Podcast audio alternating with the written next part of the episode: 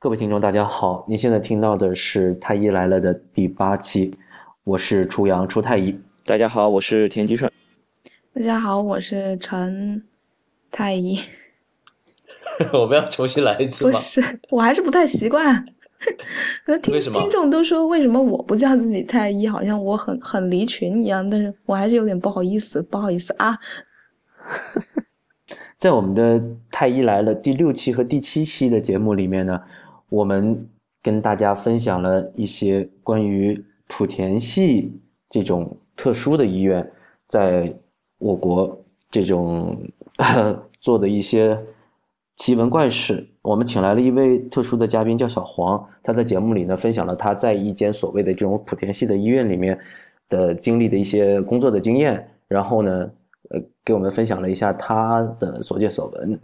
这一期这两期的节目呢，我们分成上下两期，然后呢，得到了各位听众的一些呃很激 很很热情的反响。那么，先请田太医给大家回馈呃反馈一下。嗯，这里是一位那个微博的网友，叫做北京牙医苏建红，嗯，他回复说：公立有公立的问题，但我们不能忘本，不能离开体制就没有人味儿，不体恤在公立环境里呃艰难求活的同情。医生都是朋友，不能你在公立就攻击民营如何，在民营就说公立如何，找别人短处谁不会？嗯，我觉得这个说的是很在理儿。就是说，我们我们做这期节目的目的呢，我们不是说想要站在什么角度去攻击什么。其实，如果要是这位网友听过我们前面几期的话，也会知道，我们其实前面几期时不时的都在吐槽我们的公立医院的一些一些问题，包括。公立医院，我们医生的问题，包括公立医院这些体制的问题，我们一直都在吐槽。那个，其实我们这一期就是第六期、第七期，我们其实是录了一整期，因为时间太长了，所以我们从中间断开。可能前半部分对这个私立医院的一些问题，我们讲的比较多，但后半部分其实我们也是在寻求一下，我们到底能从私立医院当中，我们可以公立医院可以学到哪些东西，就是说。嗯，没有，我们这一期的意思并没有说是私立医院怎么怎么不好，怎么怎么大家应该应该摒弃私立医院到公立医院，我没有这么个意思。我们只是想说，我们的私立医院到底有哪些存在哪些问题，它有哪些可以公公立医院所借鉴的，然后我们再看一下公立医院有哪些问题，有哪些是需要向私立医院去学习的。就是公立医院跟私立医院不应该就是敌对的，而应该是互相取长补短的这么一个关系。我想应该是我们的目的应该是这样，而不是说，呃，就是想要攻击谁。攻击是的，因为我们不是敌人，我们公立医院和私立医院应该不是敌人。而且我们以后市场放开，嗯，我我虽然我在公立医院，我还等着市场完全放开之后可以自由职业，可以多点职业，我还想到私立医院去去去工作呢。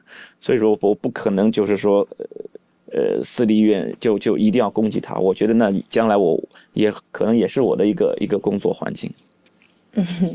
嗯，我其实是觉得，就是上一期在我们的新浪微博和这个知乎的专栏的评论里面，我已经讲了，我们指的这个莆田系呢，是因为呃，在中国的私立医院里面，很大部分的这个这个投资人和他们的老板是来自于莆田的。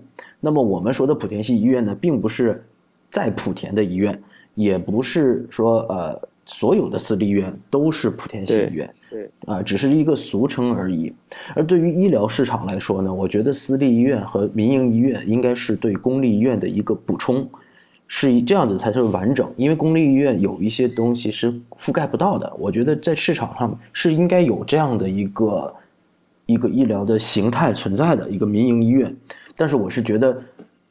有一些，比如说上次小黄分享的他那种工工作经验哈，他们那种的运营模式，我是不赞同的，嗯，是吧？嗯私立医院它有私立医院的活法，它有它的经营的方式。如果说它是走的合合情合法，而且是按照正常的一个医疗的模式去做，我们当然是支持的，而且我们也很向往。就像刚才田太医说的，我们还今后还指望着多点执业呢，是不是？是的，嗯。对我这里有一个在知乎的网友叫淡漠，这位朋友提出说，呃，到看听到后来的话呢，就觉得我们的提话、提问、说话都懒得看下去了。他觉得是非常正常的百度推广，我们还一惊一乍的，很正常的好吗？然后，我我觉得不是的，我觉得呃，你也可以说我水平差，我没见过什么世面，但是我觉得就像小黄说的，有有一些民营医院的医生，可能他存在了过度医疗的情况，但是你在生活中接触他的时候，你觉得他其实是一个还不错的人。就是其实我们在生活中，你是很难遇到一个大奸大恶的人的。大部分的人他是怎么呢？他就只是有的时候他没有去想那么多，他没有去想说我这个行为可能不是那么对，然后他就做出来了。这是我觉得这个你觉得很正常吗？我觉得勿以恶小而为之哟。嗯，对，勿以善小而不为，嗯就像是我经常坐地铁，经常那种感觉，就是如果说呃去过呃香港、澳门，然后或者在国外坐地铁的话，你会发现很多的这个当地的民众啊，他们坐地铁的时候上下电动扶梯的时候，我都会很主动的、很自觉的站在这个这个扶梯的右边，呃，不会说这两个人并排一站把这个扶梯都占了。但在中国现在这种情况就很常见，对不对？哎，还有一个对那个，比如说你去银行排队，人家让你在这个黄线后面排队，可是大家总是往前走一步就要走到那个前面，就是占着一点点的小便宜。其实我觉得，如果大家都是对这种现象熟视无睹，嗯，熟视无睹，然后司空见惯的话，我觉得那那整个社会就是都是这样。如果大家都自觉那么一点点，这种就是说所谓的勿以恶小而为之，而为之对。嗯，对啊你，这种小不能因为你习这种好像惯这件事情了，就觉得这个事情就是对的。这个也你也不能因为做的人嗯多了，你就把一件错的事情认为它其实不错，它其实对，你不能这样想。对对对，呃，还有一位在新浪微博的朋友叫 Long List，那么他是这么评论的：三位主播对于市场的无知和偏见让人汗颜，多去了解一下吧。市场化就一定会造成过度医疗虚假宣传吗？对于私立医院，能不能不要总去冷嘲热讽，抓住小辫子不放？能不能反思一下公立医院自身的问题，医生自己的问题？谢谢这位呃网友的评论哈。我们对于这个医疗市场的无知这一点，我们或多或少我们是承认的。对，我们为什么请小黄来参加这一期节目，请这样的一个特别嘉宾，就是因为我们很明确的知道，我们三个人都没有走进过这种私立医院去看过病，所以呢，我们觉得，如果说没有一个真正是在这个体系下面工作过的人，我们是没有资格去评论这个这个私立的私就是民营的这个医疗市场的。当然，并不是说小黄来了之后，啊，我们就有资格评论了。我们也不是，我们其实就是跟大家分享一下。那么，如果因为我们确实对于小黄给我们提供的许多信息，真的让我们大开眼界，所以可能会令到有一些听众觉得我们有冷嘲热讽，或者是呃其有甚至你像刚才说有攻击的意思，那你们可能是误解了。我们真的是是大开眼界而已，对我们没有想去冷嘲热讽，但是呢，他们做的一些，我觉得有些事情确实是不能容忍的，啊，比如说病该该治好的病不去治好啊，然后去欺诈病人，我觉得这些都是不能容忍的。如果你要说我这是攻击，那你就说就好了。但是呢，我希望就是说，我们共同都希望我们这个除了公立医疗这样的一个医疗体制以外呢，还能有一个更好的一个私立的这种一个补充。嗯，对，啊特别是在辟谣这一方面，公立医院一直就是做的是不够的，人力什么的也都不够，所以我我们也是呃一直在致力于辟谣这一块。对对对，这一段时间呢，我发现在我们的这个微信朋友圈，然后在新浪微博，我们都经常会看到一些很奇怪的一些信息。为什么说的奇怪呢？就是这些文章，它传递的这些呃内容，它这个逻辑让我们很难听得懂，很难看得懂。然后，但是他们这个结论都非常的恐怖，有的人说紧急啊、呃传播，然后呃马呃马上就要扩散什么的，然后这个什么如果不转会怎么样怎么样？其实我们都平时就管这种是这种信息就是叫谣言或者说是虚假信息哈。田太医、陈太医，你们有没有遇到过这种信息？遇到烦不胜烦，烦不胜烦，为什么不是防不胜为什么我。不转我就不是中国人了呢？为什么我要通过转你这个来证明我是中国人呢？你烦不烦啊？呃，是是不是中国人证明是不是中国人还是还没关系，更狠的就是你要不转你就怎么着，直接就咒上你了，这更狠。这个、哎，这种信息我跟你说，谁要发这种信息，我马上回一个，我说你再发这种信息，直接拉黑，真的。然后因为这种事儿，我真的拉黑了好几个朋友。而且我我觉得他们讲的那些内容本来就是你看不了十秒钟，你就已经实在看不下去了，觉得侮辱智商，你还转，怎么转得下手啊？对，这种说你不转不是中国人，这是一种；还有一种就是说，呃，我们平时回到家里面，我们父母啊都是老年人，然后他们会说，哎，应该吃这个，应该吃那个。因为我说，那这谁跟你说的？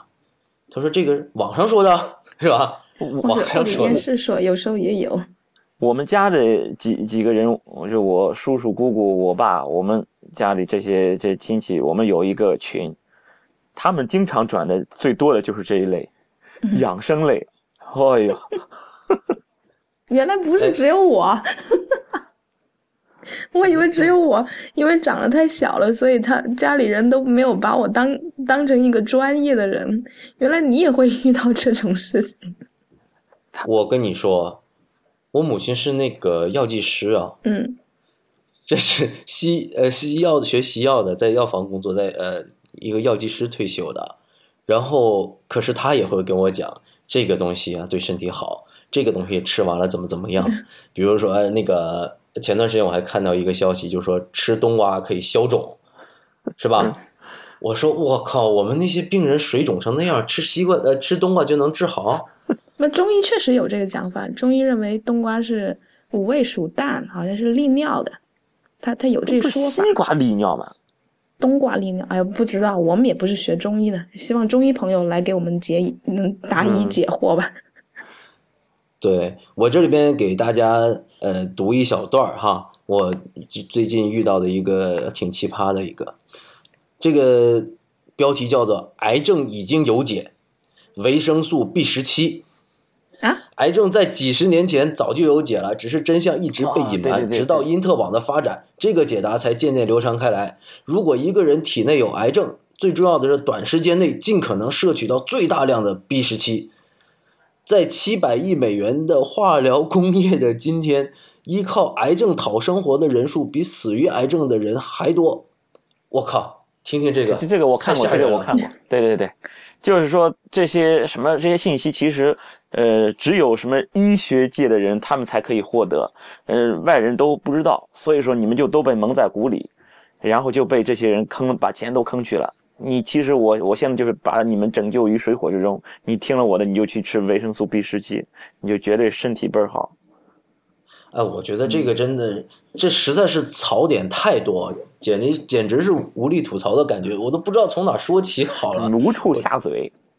对，那你看啊，你说这这一类的，它有一个最大的特点，标题起得好。嗯，你看，我一看到，对啊，癌症已经有解，我操，我都不好意思，我要说脏话了。癌症已经有解，那我跟你说，现在我我之前呃在网上答过那么一道题，说这个是不是呃人终有一死，是吧？要不然就是死于意外，要不然死于这个心脑血管那个事故，要不然死于这个器官衰竭，剩下的基本上都是癌症了，嗯，对吧？你想，癌症夺去了很大一部分人的生命，为什么？因为现代医学对于癌症的话，还确实没有特别有效的一个治不，你撒。谎，你知道，你就是不告诉我们。完了吗？你辩不过他。哎，所以说人家上来就起一个这么好的标题，多夺眼球啊！而且他直接就说，其实几十年前就已经发现了，只是你们现在这些医生就是不告诉我。然后你说没有发现，你看你就是没告诉我。你还不告诉我，对不对？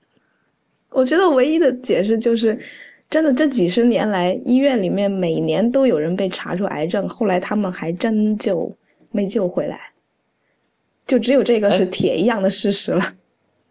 是，所以所以说他这个题目为什么起得好呢？因为说这个首先这个东西话题真的是太有意思了，是吧？嗯哇，你要是能把这个解决了，那那那那这个解决世界难题啊！关注度高，大家都感兴趣对这件事情。对嗯，然后呢，还有一个就是说他这个耸人听闻，嗯，你看到没有？他就是说，呃，他他还加了一个阴谋论在里头。对，有阴谋论。嗯，他说在几十年前早就有解了，只是真相一直被隐瞒。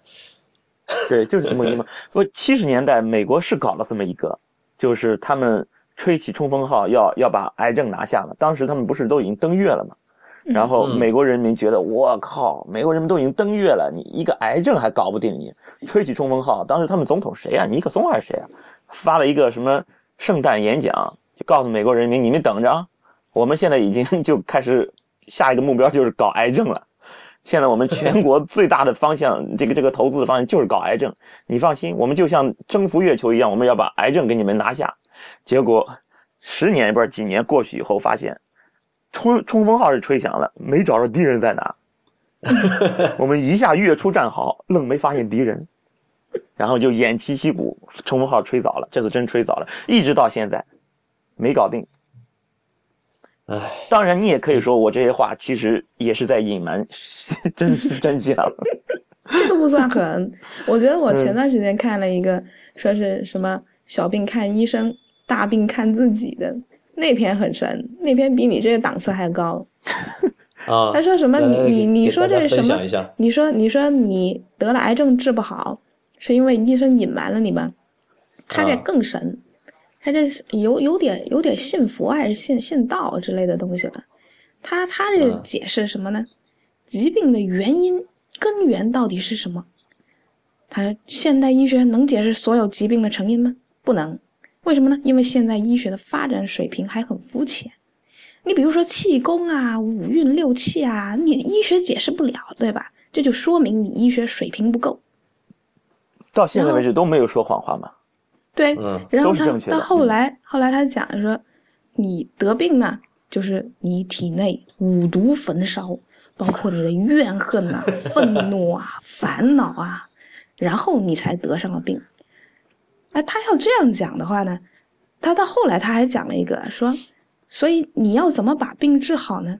所以你要养心，你要善良，你要充满爱，这不也你要挺好的？帮助他人，哎，挺好我觉的。是吧？你听着听着，你都有点心动了，对吧？对对对，我觉得挺好的呀，但是他这劝人向善，对不对？积极向上，调整我觉得，如果这个人说完了这一篇话，然后吧，你是不是还是有鸡汤文嘛，也？就是个鸡汤文嘛，我觉得也还啊可以啊。那你是不是还是有病？嗯你还还还是得看，对吧？你不舒服呀，你得看那你去找他看你着，对你得找现在医给你整舒服了嘛。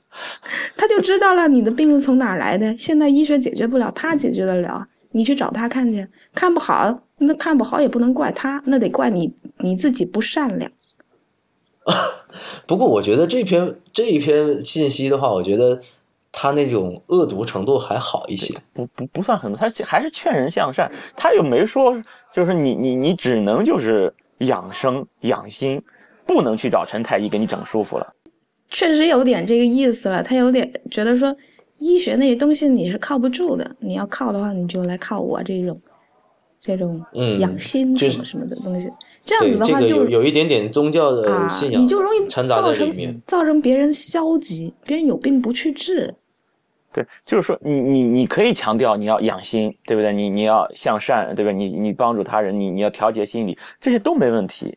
但是嗯你不能排斥治疗，对，对不对？我觉得真的这这种，我我自己是无神论者的，我是不相信世界上有有鬼有神的。我是但是我我不妨我不妨碍别人信，嗯。真真的，我觉得你你要信你就信，包括像这种文章，你你看了之后，你觉得是的，我应该保持一个良好的心态，我我应该去呃帮助他人，什么什么充满爱之类的，我觉得这些也没关系，你爱信你就信吧。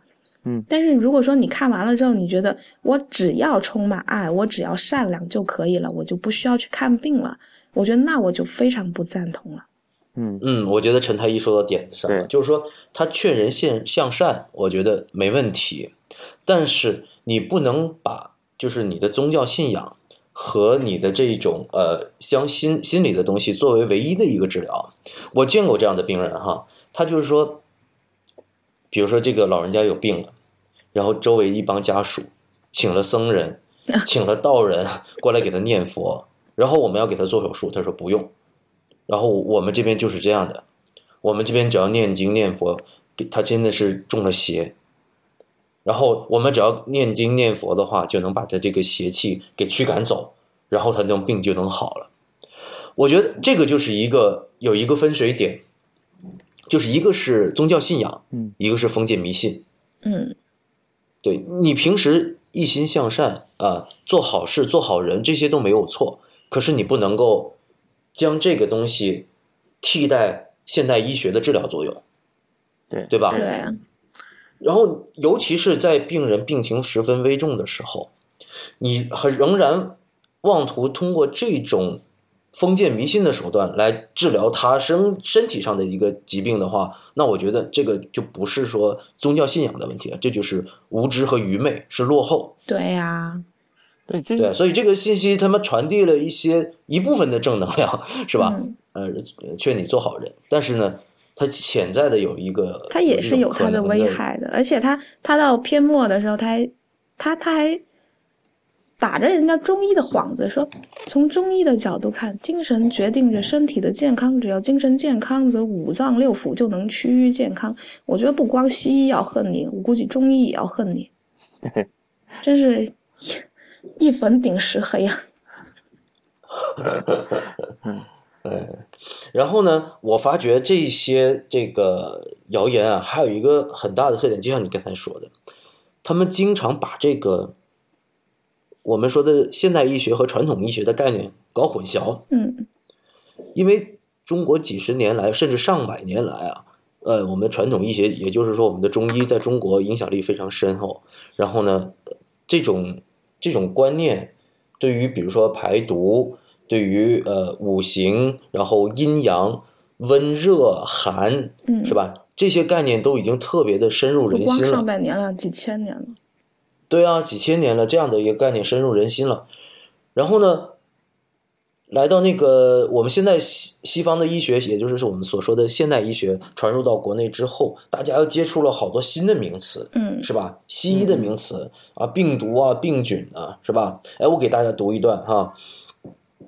这个另外这一条说是打退烧针，你是在残害你的宝贝 啊！我这个这个我光这一句话我就已经是我就无力吐槽了。他这里面提到一句话说，发烧可以清除滞留在骨骼中的毒素，呃，可以促使人体加快新陈代谢的速度，把那些毒排出去。然后这些毒呢，就是指的是病毒、细菌 或者滞留在体内的毒素，这就是传说中的中西医结合。这就是中西医结合。哎，他你说排毒这个概念，其实我们在现代医学里是没有的没有的，嗯对，啊。那我觉得呃，中医中医的这个排毒的概念也是对的，也没错，是吧？可是你不能把这个两个概念混淆，是吧？我们我们怎么排毒？撒尿以，前我们经 唯一的一个排毒就是撒尿，我觉得。其实这里面这里面是有一个误解的，是吧？我们学过学过现代医学，这里面提到一个非常非常错误的概念，就是细菌就是毒素，嗯，你发现了没对？嗯，这好像中医也没有说排毒，排的是细菌。中对中医没有细菌这个概念。对啊，呃，对啊嗯，哎，田太医，你给大家介绍一下细菌到底是不是毒素？细菌，细菌就是一种微生物嘛，它跟毒素有什么关系呢？对啊，细菌可以释放一些东西，然后啊对健康有影响。你比如说，如果细菌的毒素入血了，对吧？可以变成一个脓毒血症；细菌入血可以变成败血症、菌血症。它这些毒素是归毒素，对身身体有有有害的这些这些这些物质是是存在的，但细菌本身就是一种微生物，人体内就有很多定植菌呀。细菌对我是和人体我我发现我发现这里有个问题，你你为什么会吵不过这样这样一篇文章呢？因为它偷换了概念，对它可能把细菌的外毒素、内毒素这个东西，你你说细菌不是毒素，但是它的确是可以排放外毒素，可以排对对对吧？然后然后你你要去跟他争的话，他就可以说，对对对，我说的就是你这个东西，我只是没说清楚，对对你争啊。所以说，他这里面就像陈太医说的，他偷换了一个概念，嗯他把所有的细菌都认为是毒素。然后我们知道，呃刚才田太医也讲，我们体内其实是是有一些细菌和我们共存的，是吧？很多细菌，你肠子里面都有很多细菌呀，对呀，对啊，肠子里面都是细菌，这一点可能很多呃听众朋友不是学医的可能不知道。我们肠道里面有大肠杆菌，是吧？对，我们口腔里有各种的细菌，然后我们呼吸的时候，我们整个肺里面其实呼外面的空气吸到肺里面，外面空气里面有什么细菌，我们到肺里面就有什么细菌，对对不对？这些细菌对人体是有帮助的。你比如大，那肠肠道里面这些细菌，呃，不尤其比如说女性阴道里面这些细菌，这些定制这些细菌是有帮助的，对对于阴道的这种内环境是有帮助的。它可以，啊它这些细菌的存在可以让那些不好的那些微生物，比如说那些霉菌，就阻止它们的生长。其实是对于其他的这种这种感染是可以有帮助、有预防作用的。所以这个细菌和人体是一个共存的，它不是说细菌就是坏的，细菌对人体，当你共存的时候，细菌对人体其实是有帮助的。只有这些细菌太多了，或者是应该在这个地方的细菌跑到另外的地方去了，那么才对嗯人体产生了影响。对啊，你看我桌面上摆着一个就活性乳酸菌饮哎，品，对，这里面全全是这里面你看这写，你看三百亿，每百毫升含三百亿活性乳酸菌，这就是毒呀你就是在你就在喝毒药我嘛，是不是？靠！我这喝的一瓶全都是毒素，毒药，按照这个逻辑，那我完了。对，那为什么我明知道这个这个是毒素，我干嘛要喝它呢？所以大家都都知道，现在喝酸奶，酸奶里面有乳酸菌啊、可以这个活跃肠道，呃，促进消化，是吧？所以这里面就是一个偷换的概念啊。对，这种属于是伪科学式的，然后我刚刚说的那个是属于神神鬼鬼式的。哎，我我我这儿有有也有一个，就是这边呃我经常会看到看到一些的这些，我找了一个非常有代表性的，你看题目就很棒，哈佛医学院提高免疫力的十二个办法，哎你看呦，一直接就一个哈佛医学院，直接就非常神圣的东西就出来了。然后它有十二个办法，其中第一个我就全文读一遍。第一个是断食，偶尔试试断食一两天，就是不吃东西，断食，啊啊！只吃不喝。哎，断食一两天是只吃不喝，哎没没咋看明白这句话什么意思 啊？断食不是应该只喝不吃吗？对啊，应我看该只喝哦？只喝不吃，只喝不吃啊。断食一两天，只喝不吃，在一定程度上可以起到保护免疫系统的作用。美国南加利福尼亚大学研究人员发现，你看前面是阿福哈佛医学院说的，现在已经又到了美国南加利福尼亚大学研究人员发现，虽然断食会饿死体内的一些健康白细胞，但当你重新开始吃饭，白细胞的数量会立刻回升，且比之前有所增加。日本一家建筑公司每年为职工提供两次断食的机会，以此促进员工健康。不要这样吧，不要这样吧，不让员工吃饭还还找这种理由。而且是提供这种机会，就是说你想吃都不行，我已经给你提供这种机会，不许你吃。所以，所以你看这种这种谣言里面，他说这些结论的时候啊，真的是斩钉截铁。对而且他告诉你这个理论的时候，他不需要给你解释为什么的。或者他给你解释，但是你你听不懂。他就说没有，我我我发觉他们这种他们这种谣言的这种信息啊，他往往是用一个非常肯定的口吻的，他根本就根本就不需要跟你解释，他他是一种很强大的一个对你的是一个压迫力。他有他有帽子呀，哈佛医学院、美国南加利福尼亚大学研究人员很多的帽子盖上，然后你看他就觉得你白细胞多就是好事儿嘛，对不对？你虽然能饿死健康白细胞，但你重新吃饭，白细胞数量就会立刻回升，而且比之前更增加，以此他就为什么呀能证明你就提高免疫力了，这就有些人是他的逻辑嘛有。些人是一知半解的时候，很很多人觉得白细胞多是好的，他觉得这样我就不会感染。对，因为癌症你化疗药是会杀，是可以降低白细胞数量的，这样白细胞数量可以就是你容易感染，所以在很多人感觉啊白细胞多了那就是好事儿嘛。嗯，对，对对他们也没想过白血病到底是怎么回事。我靠！这这还哎我说要然后你不是十二十二条，吗？我再给大家再读一条，这条也很奇葩。嗯，你听一下，其中有一条叫规律性爱，他说保证至少每两周一次的性爱，可以使体内免疫球蛋白 A 水平提高百分之三十。免疫球蛋白 A 是一种抗感染免疫的主要抗体，能够防止病原体侵入人体。赖在床上相互拥抱或一起看影片消磨时间，也可以提高体内有抗病能力的 T 细胞抗体的数量。我靠，这说的真的好像挺挺牛逼的对啊，很玄吧？解释给你听啦，你听得懂吗？对，就反正就多做爱嘛。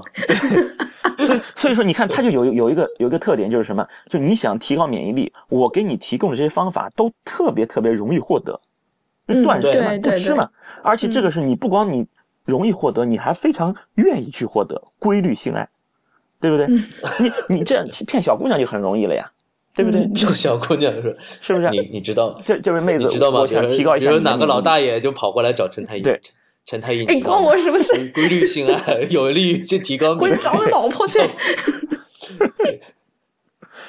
好奇怪要不然，结个色吧，结个色。还规律角色。这这这，就是说他都已经可以把他们的，就是他们的性爱就可以已经提高到如此高的高度上，对不对？好，不过刚才田太医说这一点，我觉得太对了，就是这些他提供的这些原则和这种呃解决方案都特别的简单易行。，对，太容易获得了，而你非常心甘情愿愿意去获得，和你打化疗针和你开刀完全是天壤之别。你开刀呀，多可怕的事情，对啊，对不对？化疗药就是毒药，对不对？你又不用做有创的治疗，是吧？对你去做个爱就啊你就就可以提高免疫力，太棒了，这事儿。靠 就是像以前那个绿豆汤包治百病，确实也是绿豆嘛，几块钱，个个都觉得哎，好好好。哎，这种实行特别简单的这种，还有一个，我我我前段时间那个，我有我们有一个朋友，共同的一个朋友写了一篇文章去辟这个谣，打这个脸。现在这个他这个谣言怎么写的呢？他说，呃，有他在出席一个订婚呃婚宴的时候呢，有一个七十多岁老老人呢突然就昏厥了，然后呢，这个作者上前撸起他的衣袖，大力拍打他的右肘内侧，然后拍打几十下之后，老人就开始恢复正常的意识了，然后。然后去检查说是心梗，然后他活活给拍好了。我以为活活给拍死了。我靠！我我脑补了一下那个场面，我觉得太凶残了。哇，你看，人家婚礼上你这样去暴打一个老头儿，血乎淋拉的嘛，就 他这个真的是很简单易行的。对，心梗，这是我们多可怕的一个疾病。我还见过其他版本的，这个还还有一个版本是。呃，在两边耳垂用针刺破，各里挤出一滴血，这个这个我看过然后这个心梗就好了，对对对，这个我看过，对吧说明传播很广，这个我看到过。是啊，你看刚才就像呃田太医讲的那个，只用做爱就可以了。那这个人只用拍拍手就可以了，更简单，这个更简单。更简单。对，就而且他说了，就是这么简单，哎，而且你别说啊，人人一看就会，无需培训你。别说，真的有人真的就是昏厥了，晕厥在那里了，然后你可能真拍两下，他可能真的就醒了，你还真的有可能就碰上这事儿，然后就能让人更加先相信这事儿。为什么？因为昏厥这事儿他是可以自己醒的，对不对？他晕厥嘛，晕厥我们就应该晕厥查阴呀，对不对？晕厥真的晕厥可能就是一段时间过去不省人事，然后人是会醒的呀。但是比如说什么呃心源性呀，对吧？脑源性等等的，我我我我们我们是要查这个原因的，我们应该是对对对因治疗，否则你不去不去除去这个病因的话，这个晕厥还会再进一步再再进一步再加重的，这个这个病情还会再加重的。所以说我们应该是对因治疗，它这个就是一个对症，对，而且你就反正你当时醒了对，哦，我就已经救到你了。其实其实你不去对症处理，他自己也能醒，实际上是这样。是啊，说不定他当时是因为其他的原因晕倒的对，是吧？对，然后这里面还提到什么？呃，我还是觉得老头好可怜，你还想着老头。莫名其这妙他这个信。息里面还讲某某人啊，突发心梗之后，那个送到医院之后抢救无效，不治身亡。就是因为没有人拍打他。对，医院抢救是会死的，但是我拍手就能行。啊，我觉得这个其实我我觉得这一条信息真的是非常非常恶劣，社会影响力非常坏，因为他他在宣传一种非常可怕的一个言论，就是说他在宣传他那个偏方，哪怕就是你已经是一个危及到生命的急症，他希望你用他这个偏方，而不是说正规的治疗。而你你想到这个死亡率得多高？而且就是我觉得这个抢救这些这些努力全都被抹杀了。哎，对，按按照他这一套理论，所有比如说我们看到晕厥的或者呼吸停了的，我们都不应该进行 CPR，我们都不应该打幺二零，我们应该先去拍拍手。对，拍个猛拍。对啊，那这样子的话，我真的，如果说这样的一个信息广为传播的话，我觉得这个社会危害非常大，非对，常大。确实是的。这样子的话，别人就不来就医了，你可能就错过了最好的抢救时机。嗯，哎，你们知道怎么？哎，其实我们几个哈，算是都有受过高等教育的哈，然后我们平时也读了很多书，尤其是我们还呃学了医学。那么我们看这个，我们就觉得好笑，我们都不会相信，主主要是因为自己干这行，然后看看到这方面的话就懂。我觉得可能关于什么计算机病毒的这些谣言，可能我也信了不少，对自己也不知道。对，那么欢迎陈太医收听 IPN 博客网络旗下的另外一档节目《IT 公论》。可是你知道吗？这一条信息的这个阅读量四五万啊，那他们没学医啊，说明所以他学医的人们不知道少呀，不。学医的人更多呀。真的转发好几千呢、你说为什么？你你就是两位太医，你没有想一想，就是为什么会这种信息会传播特别广呢？我觉得吧，一般来讲呢，首先他这个名字起的那么耸人听闻，嗯好像都是很重要的事情，对不对？那重要嘛，那肯定要看看自己看了还不行，还要传播给别人看对，还是好心传播给别人看。啊，这个是一方面，我觉得。对，你说是什么人在在阅读这样的文章，然后还要去去转发呢？我我不敢说别人就呃受教育什么的，我觉得只是单纯因为他不学医，他不学医，他不熟悉这个东西，可能是这样子。那他的他他他可能批其实还关他那个你，嗯，可能他那个辨识能力就比较低，因为他不是做这行的。嗯，我发觉啊，主要是老年人比较多。嗯，哎一方面老年人他本来病多，对他来讲这些信息太重要了。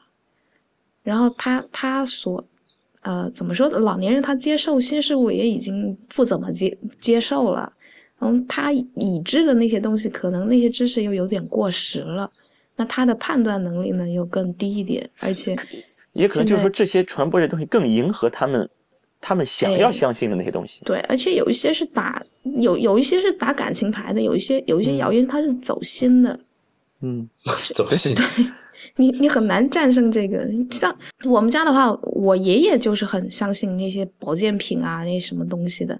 他基本上他本来他那个医保卡里面应该是有好几万块钱的，基本上就买保健品全买光了。而且他今年已经放出话来说：“你们谁不让我买，就是盼我早点死。”嗯，谁敢拦他？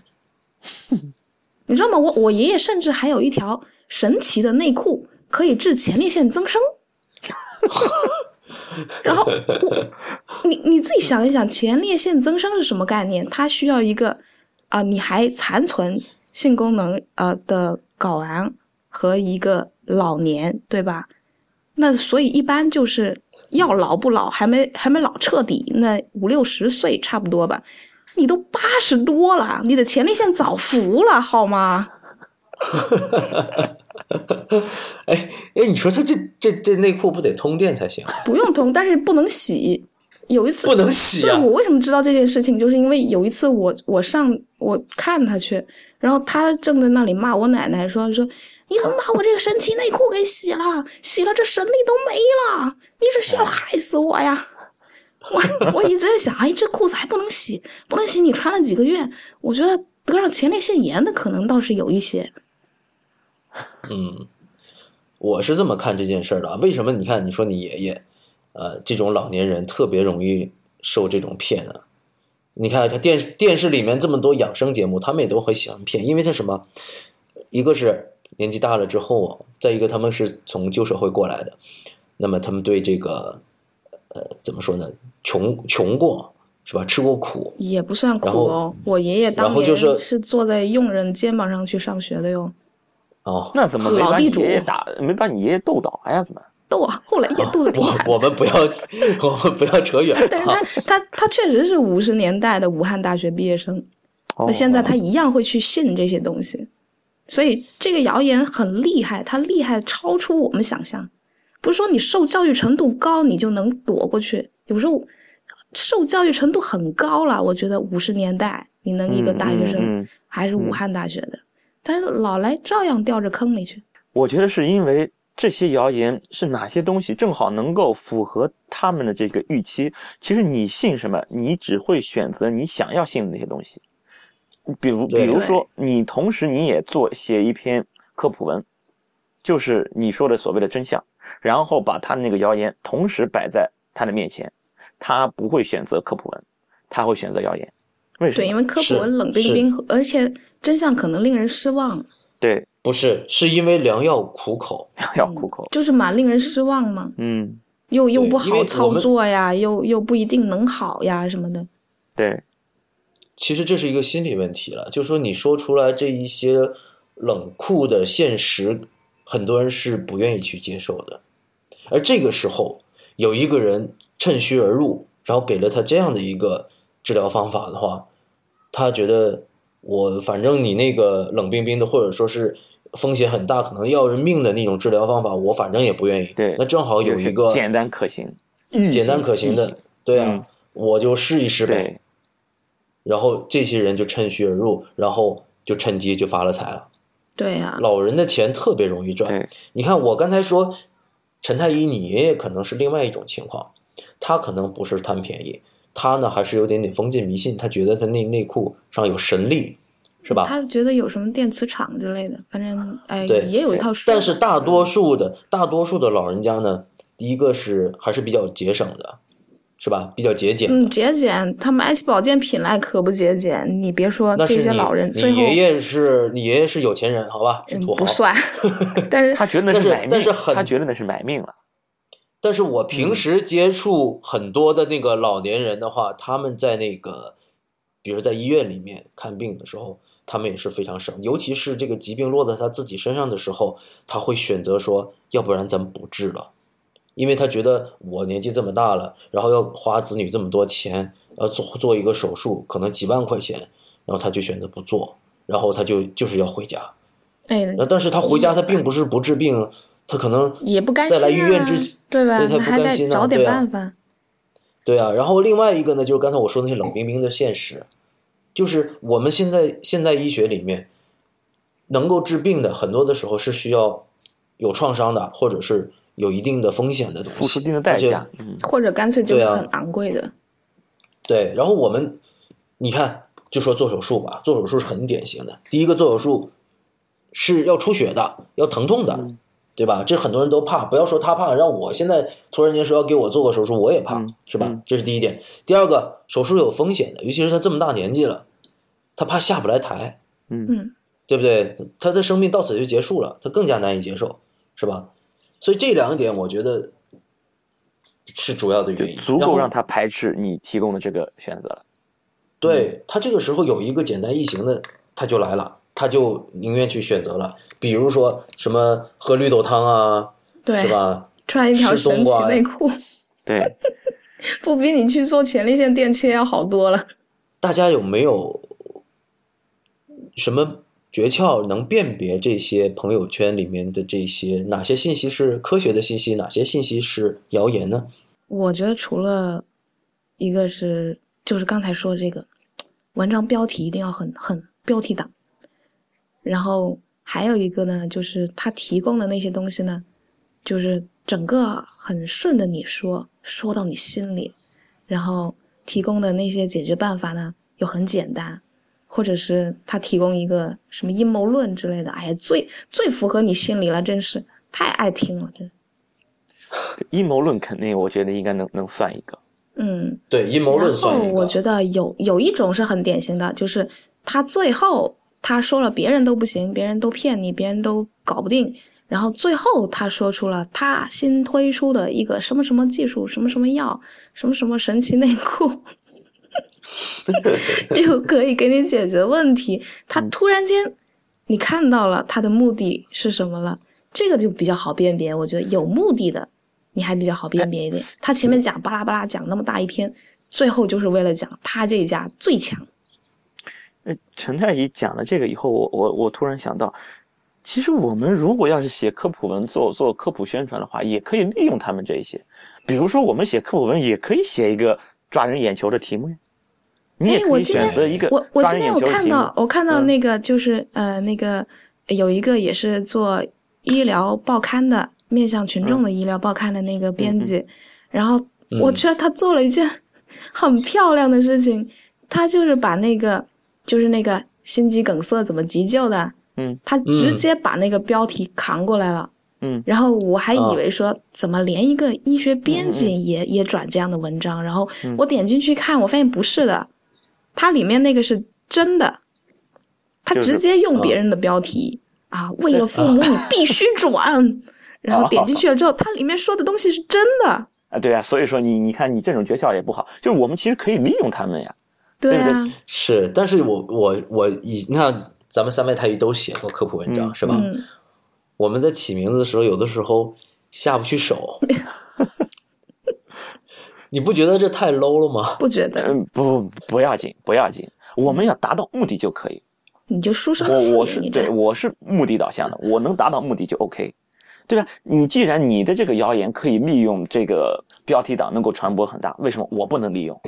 对不对？这个这个标题谁拿来用就是谁的，我能够选择很好的一个标题，让大家来把大家吸引进来，然后把一个好的一个信息传播出去，这就 OK 啊，很好呀，我对明白了，我觉得是我明白了，我我要去那个丁香医生微信号上去说一下，以后我们那个每个标题前面就加一个紧急扩散。不光加这个不行，你你得就是得 得得有那种多人眼球，比如说癌症就是已经被治愈了，就是就是类似这样的。这话实在不敢说呀。那那就那就要发发挥我我们大家的这种聪明才智了。还有一个啊，就是刚才也是陈太医讲的，就是他他可以先暖你心，为什么我们不能暖人家心？就是我们在做科普之前，也可以先献一碗鸡汤嘛，嗯，对不对？我们用鸡汤把人心暖了，让大家觉得我们更亲更有亲和力了。就算是我们再给他一个冷冰冰的冰棍儿，之前他心还是暖的嘛，对不对？那不行啊，最后你的结论还是冷冰冰的。但但是那他比较好接受一点比。较好接受一点。我们的目的是让他能够接受我们的我们的这个说法，我们的这些观点，不至于被那些被那些东西就就就忽悠了去了。其实我们就可以可以借鉴嘛。你既然你你们这些谣言可以送鸡汤，我们也有鸡汤呀，我们也送，对呀、对不对？我们也可以站到站到嗯大家的这个大众的这个立场上，我们也替大众来来来考虑，急大众之所急，想大众之所想，对不对？我们把嗯鸡汤也熬得好好的，也也一起，然后在鸡汤里面我们来来放科普，这不也挺好的？嗯，可是你你有没有想到，我们就是讲万事都是要讲它的两面性的，嗯尤其是我们刚才讲到我们手术，我们吃药，你看我们做医生的，首先得给你讲讲清楚，我现在要给你做一个什么样的治疗，嗯我要给你吃一个什么药，这个药首先得你得把副作用给人讲，嗯这个咱不能不讲啊。我觉得这个还还不算很很要紧。我觉得术前看谈人家话是比较比较严峻的。术前谈话的话，因为每个人都觉得你明天就要给我开刀，你你现在竟然跟我说有风险，嗯对吧？然后我们学呃在学习各种知识的时候，我们都讲到，这是万物都不可能是绝对的。嗯然后你这个癌症我一定能给你治好，或者你这个病，你这个你这个生小孩的过程一定是保证是安全的，我们就没办法说这种话。所以说我们就你熬这个鸡汤再好，都不如人家的味道漂亮对。，所以我们就希望让让让大众都能够接受一个观点，就是没有什么东西是绝对安全的。如果谁说用了我这个办法绝对安全，只有好处没有坏处，你就直接把他拉黑，对，你就直接把我觉得他拉黑。这一点都不唯物主义，事物是有两面性的嘛。对你直接拉黑就行了。对，就大家其实就要提高大家的这种这种科学素养，其实就是你能够分辨、能够辨别的这个能力，大家提高起来。对，所以这就是第二点，就是如果哪一个微信号它是斩钉截铁的告诉你一个结论，完全这个，而且它这个结论是完全没有负面影响的，那这个信息首先大家要提起警惕，嗯是吧？嗯我也给大家提供一个小诀窍，我发觉啊，传递这些微信号的，这这些呃所谓谣言短信的这些号啊，有些很奇怪的号。如果说你看到了一个非专业的号发一些医学专业的文章，那你更加要警惕。嗯比如说刚才我们说那个心梗那个文章啊，它是一个叫做某某 WiFi 在线的这么一个号啊发的，对，真的。它跟这有什么关系啊？所以你说，我们说啊，某某那个媒体，医疗媒体，可以说他发布的东西，你知道他这背景是什么，嗯是吧？他们是有资格来给你讲医学、讲健康的。但是你一个某某 WiFi 在线的这么一个号，你给大家讲心梗，嗯，真的，你是我们是不是应该提起警惕？对对这也是起码一个他这个账号他不知道他讲的是什么，他不知道他讲的是真的还是假的。对，说不定他我是觉得也觉得宁可信其有，我先转一个给你对对，我。先转一个再说。是啊，我我真的没有说想给某某什么医疗媒体打广告的意思，但是我是希望那个大家有一个这样的辨别能力。如果说有一些非专业的账号，比如说刚才那个打退烧针是你是在残害你的宝贝，这个又是一个什么呢？叫做某某微网联盟的这么一个微 微信号发的。哎，你说真的？哎，有有些人他发这些微信号的时候，心里怎么想？他发这些微信的时候，心里是怎么想的这不还？跟三姑六婆告诉你怀孕要吃什么，不要吃什么一样的？他就就是觉得这个哎，你你点击宁可信其率高呀。有吗？你先吃了吗？吃了好吗？我连开光土鸡蛋我都吃过，我告诉你。嗯所以，所以我其实是相信一点的，就是说在谣言的传播过程中啊，这些谣言的传播者他自己也是相信这个谣言。对他们应该是信了，他们还觉得我传播的这个东西是真的，然后我是为你还是为大家好，好对我为大家好，是这样。对啊所以说这些非专业的这些账号，他们其实是不具备这种判别能判别能力的，辨别能力他们不具备，他们也不知道，有可能他们转来转去可能就转的是对的，但也有可能转的就是错的，他们自己不知道。嗯是啊，所以他会他会觉得他没有在作恶。对，他只是他只是转了他们觉得是挺好的东西，挺抓人眼球的，就就够了，这就够了。但至于转的是对的还是错的，是好的还是不好的，他们没没有办法，没有这个能力去辨别。嗯，对，对，嗯，所以我也从我做起吧。对于那些我看不懂的，比如说呃计算机网络病毒啥啥的那些东西，我看不懂，我反正我不转。对对，我觉得真的不要转，因为如果说就像我们在知乎上去点赞的时候，嗯我有这样的一个习惯，因为我们的点赞，呃，我们的关注人数，我们三个人关注人数都还蛮多的。我点了一个赞，我会为我这个点赞的一个动作负责。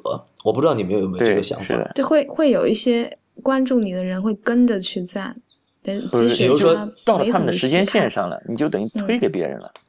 对，嗯这个跟我们转发其实是一样的。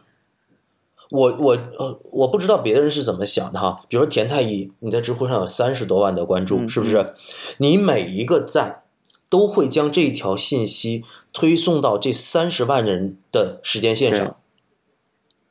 所以说，其实你这一下点击是有影响力的。越是公众人物，或者说越是受关注比较多的人，我觉得我们身上这个社会责任感就应该越强才是的对。哎，你这么讲，我突然觉得我压力还不是太大，哎，太好了。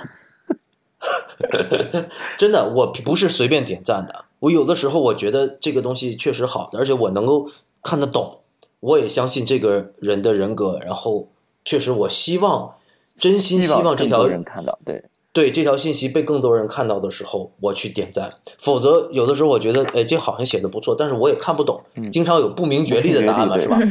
对，那这个时候呢，我可能就点一个感谢。对哎，可是不是每个人都像我这么想的，是吧？他就会觉得，哎，这东西挺好，转给别人看看，但是他觉得这样子不会造成什么危害。其实是有危害的。仔细想对想比如啊，其实会有推波助澜危啊。害。对啊，你想想把这些可能不安全的信息推送到别人的时间线上，我觉得其实是属于作恶的。嗯，对。哎，田太医，你刚才给我们讲了一个谣言传播的公式，你还记得吗？我我要我要找到它这个谣言传播公式，它是说这个谣言传播的这个强度，就是说这个谣言它这就是这么一个强度，它是跟两个东西成正比，一个就是说这个谣言的这个重要性，或者你就是讲大家对这个谣言的怎么说关注度，或者是就是类似这个这么一个它的这个重要程度是成正比的。就这个谣言它越重要，大家越关心它，那么这个谣言的强度，啊对对对，心它就啊，这个强度就越高，跟这个成正比。还一个就是跟你这个谣言这个信息的模糊性成正比，你千万不要说的特别特别具体，你说的越具体，就越能让别人来辨别出你说的到底是对还是错。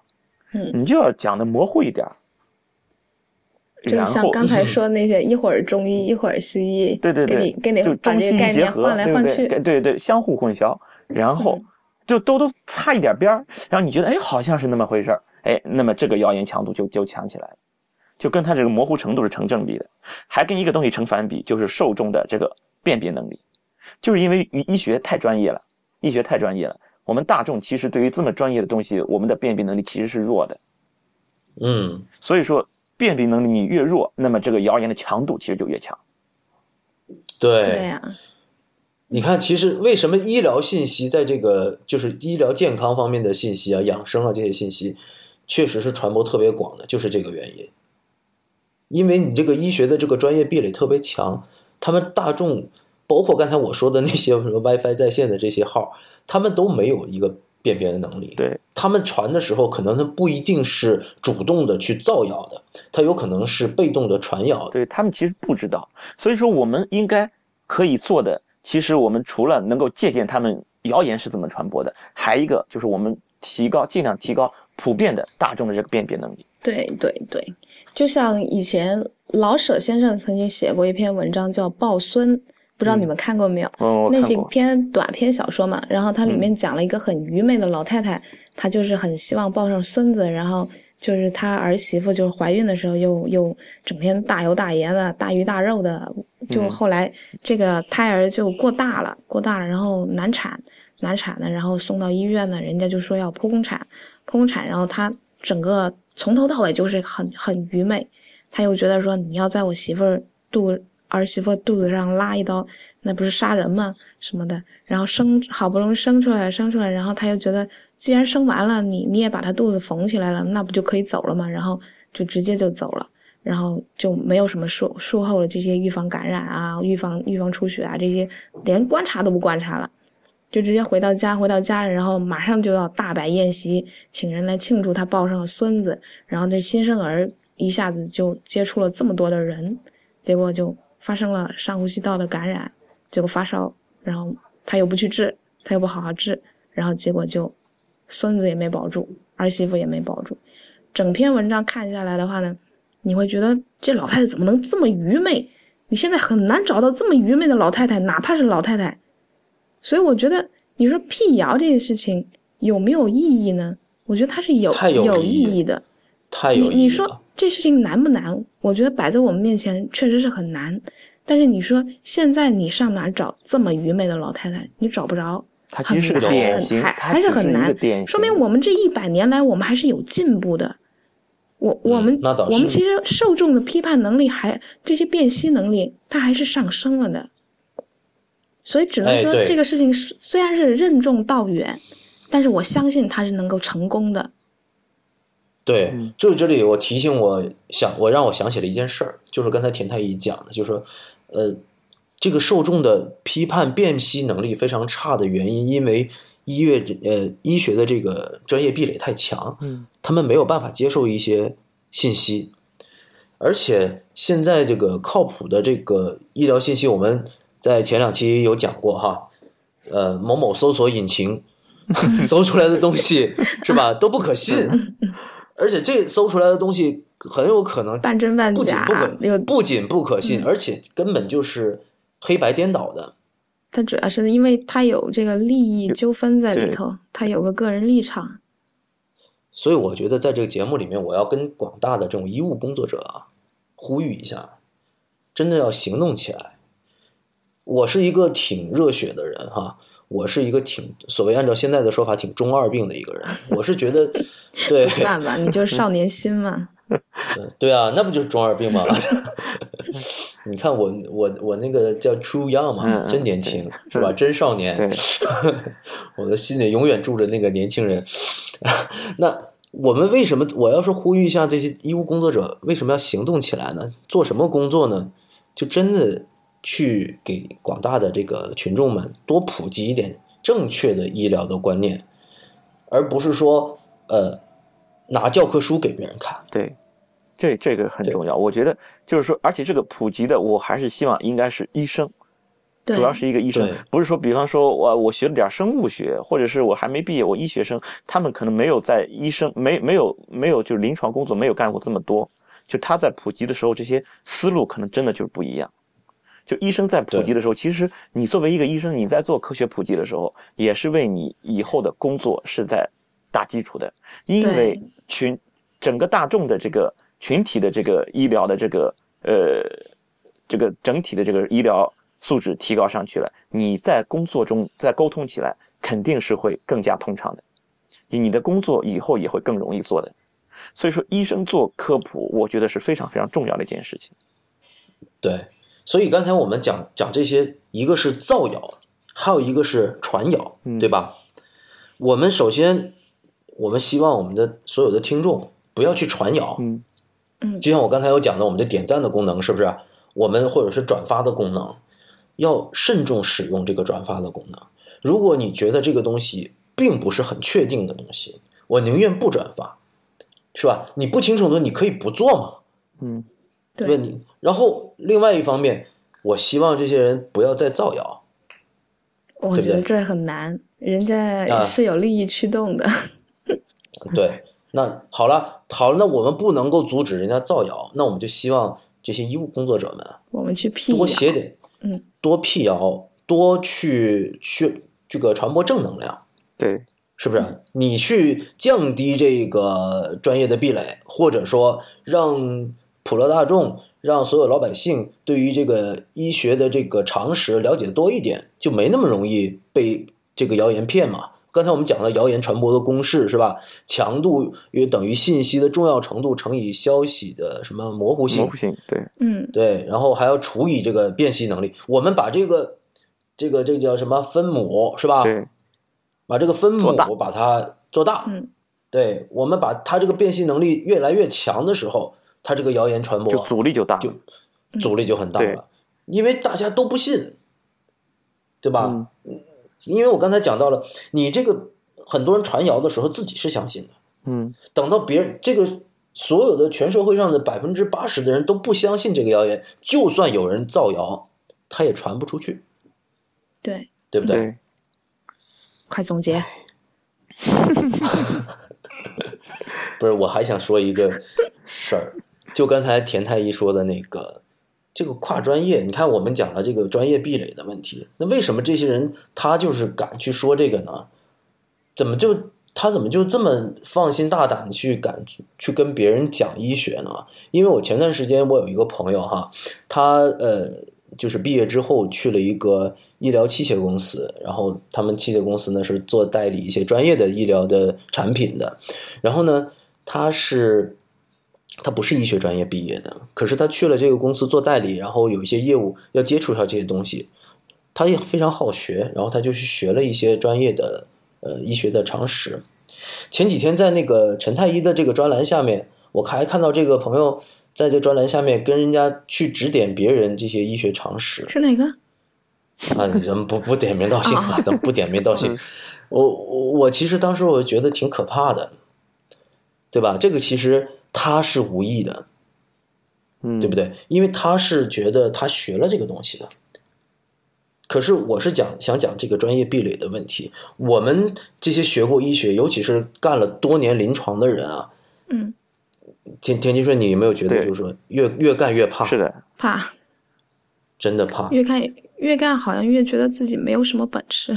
嗯，对，越看你会发觉对于这个世界的那个那种敬畏心越强。嗯，专业性医学非常专业性非常强。我是搞骨科的，我要是遇到一个皮肤科的问题，我一定叫会诊就是要叫会诊，嗯。我一定请教陈太医，是不是？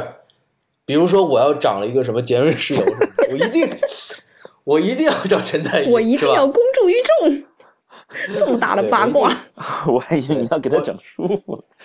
靠，那我如果说是有一个什么妇产科的问题，比如说我老婆要生小孩了，这个我确实都就是干过，这我肯定要请教田太医的，嗯，是吧？为什么我们会要去都是医生，为什么还要去问别人呢？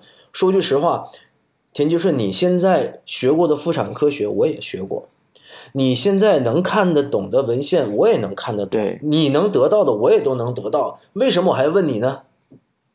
这个隔行就如隔山，对，你有这么多年临床经验，你得出来的结论，我不是我能够看书看得来的。对，这个临床的东西真的不是不临床不等于教科书加文献，嗯临床就是对临床。对，所以我其实我是挺怕这个，呃，一部分的患者他是挺好学的，而且学习能力也很强，他读了很多的东，呃，就是专业或者半专业的这些书籍，然后过来跟我们请教，或者说跟我们来探讨的时候，我有的时候确实没有耐心，因为他他会误读这些文对，会误读，是的，而且他他可能他也是一个谣言制造器，他他可能会觉得自己久病成良医，然后他就去指点其他的病人，这个也是有他的危害的。对，因为你你的病情和别人的病情不一定是一样的，你就胡乱教嘛。真的把别人治坏了，你给人你给人人家人家什么赔偿？你负责嘛？所以说，你看这一部分的人，他到底是他是有意的制造谣言的吗？他不是的。你看，我们把这个谣言呢分为三个环节，一个是造谣，一个是传谣，然后呢就是受众，然后这个受众呢，他同时有可能又是再去传谣，对，就这种恶性循环下去。然后这个人他有可能最开始的这个这个呃始作俑者，他并不是说恶意的，对他可能他没以为自己是在造谣，他以为自己就是在帮助别人。嗯对啊，嗯有，因为我前段时间在看一些微博，有一些呃，可能也是受教育程度比较高的一些人在微博上在给大家讲育儿。嗯，我我是持一个怀疑和一个质疑的态度的，我是觉得这里面是有存在一定风险的。我对于这样的信息的话，如果他不是一个儿科医生的话，我可能会有一点点的质疑。我没有，我没有什么恶意在这里面，我必须跟大家强调一下。但是我去，我相信我是有敬畏心的。对，我相信这个社会上的专业人士，他们的专业知识。比如说，我现在家里面要刷个墙，我就是要请专业的刷墙的人来给我刷，对，对不对？专业的事情找专业的人去做。嗯对，专业的人，专业的事情找专业的人去做，太好了。对，好，那我们今天就讲到这儿。嗯，好的。那个，我顺便跟跟呃一些粉丝说一声啊，那个以后呢就不要邀请我回答那些不是我皮肤科的题了，因为 我也是有敬畏心，我不会的东西我是不会答的。谢谢。嗯，好。那么各位听众呢，我们现在是你现在听到的是我们第八期的太医来了。在这期太医来了呢，我们跟大家讨论聊天儿讲什么呢？讲谣言。这个谣言呢，分造谣、传谣，然后还有一些受众、受害者所谓的。然后我给我们大家一起讨论了这些谣言，它往往有些哪什么特点，然后呢，我们如何能够辨别这些谣言？呃，然后我们这些医生啊，医务工作者和我们的大众能够做点什么来阻止这种谣言的散播？那么，谢谢大家的收听，呃，这期节目就到这儿，再见。嗯，拜拜再见。